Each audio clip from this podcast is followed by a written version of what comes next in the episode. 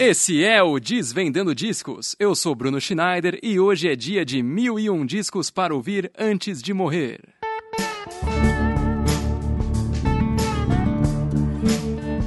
Vamos lá, quem é conhecedor desse podcast já sabe que esse quadro é baseado no livro chamado Mil e Um Discos para Ouvir Antes de Morrer, um livro escrito por críticos de renome que garantem que os álbuns contemplados naquelas páginas são o creme de la creme da experiência musical popular.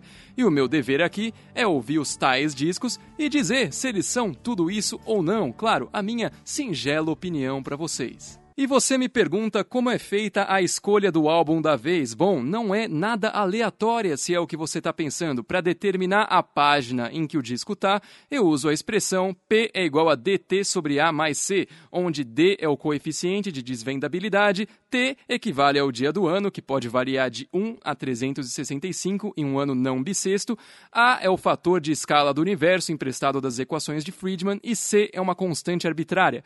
Colocando tudo isso na ponta do lápis, resultou no álbum Eliminator do ZZ Top. Ou seja, hoje é dia de rock raiz aqui no podcast, e eu imagino que você tenha uma vaga noção de quem é ZZ Top, uma banda do Texas que lançou o primeiro disco em 1971, que tem grandes influências de blues e faz aquele rock bem tradicional mesmo, com guitarras simples e funcionais, baterias e baixos simples e funcionais e melodias simples, e você sabe o resto. Todos esses fatores estão escancarados no álbum Eliminator e também é importante dizer que, como esse disco é de 1983, uma época em que as bandas gostavam muito de brincar com os sintetizadores, esse álbum tá cheio de sintetizador. Em cada segundo ele tá presente junto com esses instrumentos que eu já citei. Beleza, não tem muito mais o que ser dito para compor esse background do som dos caras. O importante é saber Texas, anos 80, rockzeira da massa. Vamos dar uma olhada nas faixas desse negócio.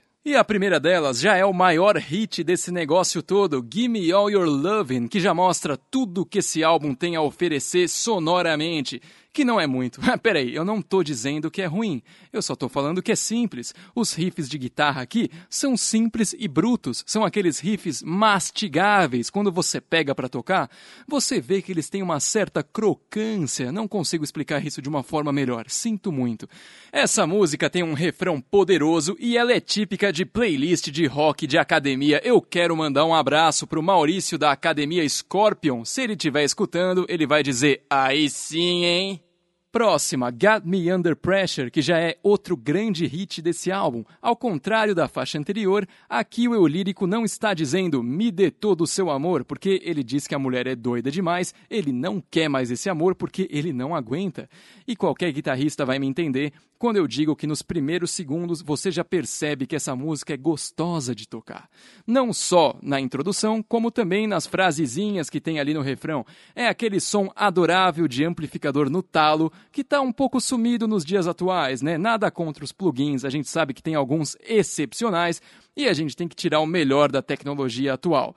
Mas esse som especificamente ainda é bem difícil de imitar. Na sequência, a gente tem Sharp Dressed Man, que a gente pode traduzir o hook dessa música como Toda mulher é doida por um homem chavoso. E eu tô falando aqui isso porque todas as músicas desse CD, é, assim, com exceção de umas duas faixas, são sobre mulher. São sobre esse negócio de estou solitário, preciso de alguém, essa mulher é o que eu preciso. Ou seja, os caras estavam numa seca perversa na hora de escrever essas letras. E aqui vale a pena comentar que nesse disco, como todo bom rock, né, a maioria das músicas tem a progressão de acorde 1, 4, 5, 1, 5, 4, vai do Dó pro Fá, do Fá pro Dó, do Sol pro Dó e assim infinitamente. E nessa faixa é aquele. É, o baixo dessa música é aquela coisa que não muda nunca, fica lá dum dum dum dum dum dum dum dum dum, dum até não poder mais.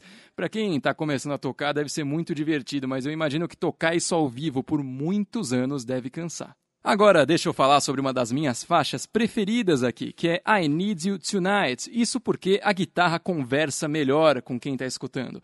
Ela está bem dentro desse contexto de que o cara está na rua, numa noite chuvosa, ele está solitário. Tem bastante a ver com isso e, claro, né? A letra entrega pra gente mais daquelas palavras que eu já comentei.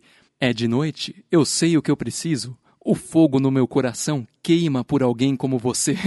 Tem até uma pegada sertaneja, né?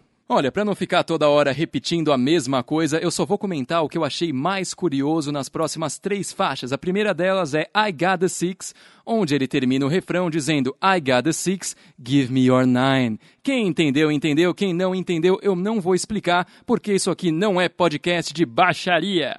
A música Tug é a redenção do baixo, porque ela tem três estrofes de quatro versos e o resto é o baixo fazendo slap, então foi o momento do menino brilhar. E por último, TV Dinners, que é basicamente uma expressão para comida congelada, e ele passa a música inteira fazendo comentários sobre comida congelada. E é isso que te mantém ouvindo esse som, porque você fica esperando qual vai ser a próxima bobagem que ele vai falar. Então, o resumo da ópera: esse álbum te oferece grandes harmonias, performances inesquecíveis, técnicas impecáveis, inovação e comentários inteligentes? Não mas ele é um disco de rock divertido pra caramba. Ah, isso ele é. Indo pro rolê nos anos 80, eu ia querer esse disco tocando no meu carro de novo, de novo e de novo. Tem melodias contagiantes, a guitarra é simples, tem um som da hora e é bem tocada. Você fica balançando a sua cabeça ao longo de todas as faixas, então tudo isso tem um certo valor, né? É um dos mil e um discos para ouvir antes de morrer? Tá bom, vai. E esse foi mais um Desvendando Discos, uma produção do Música Boa Brasil. Você pode seguir o MBB no Instagram, arroba Brasil Música Boa. Pode me seguir no Instagram também, arroba Bruno Schneider04. E claro, siga o Desvendando Discos no Spotify. Fique atento aos novos episódios e falou!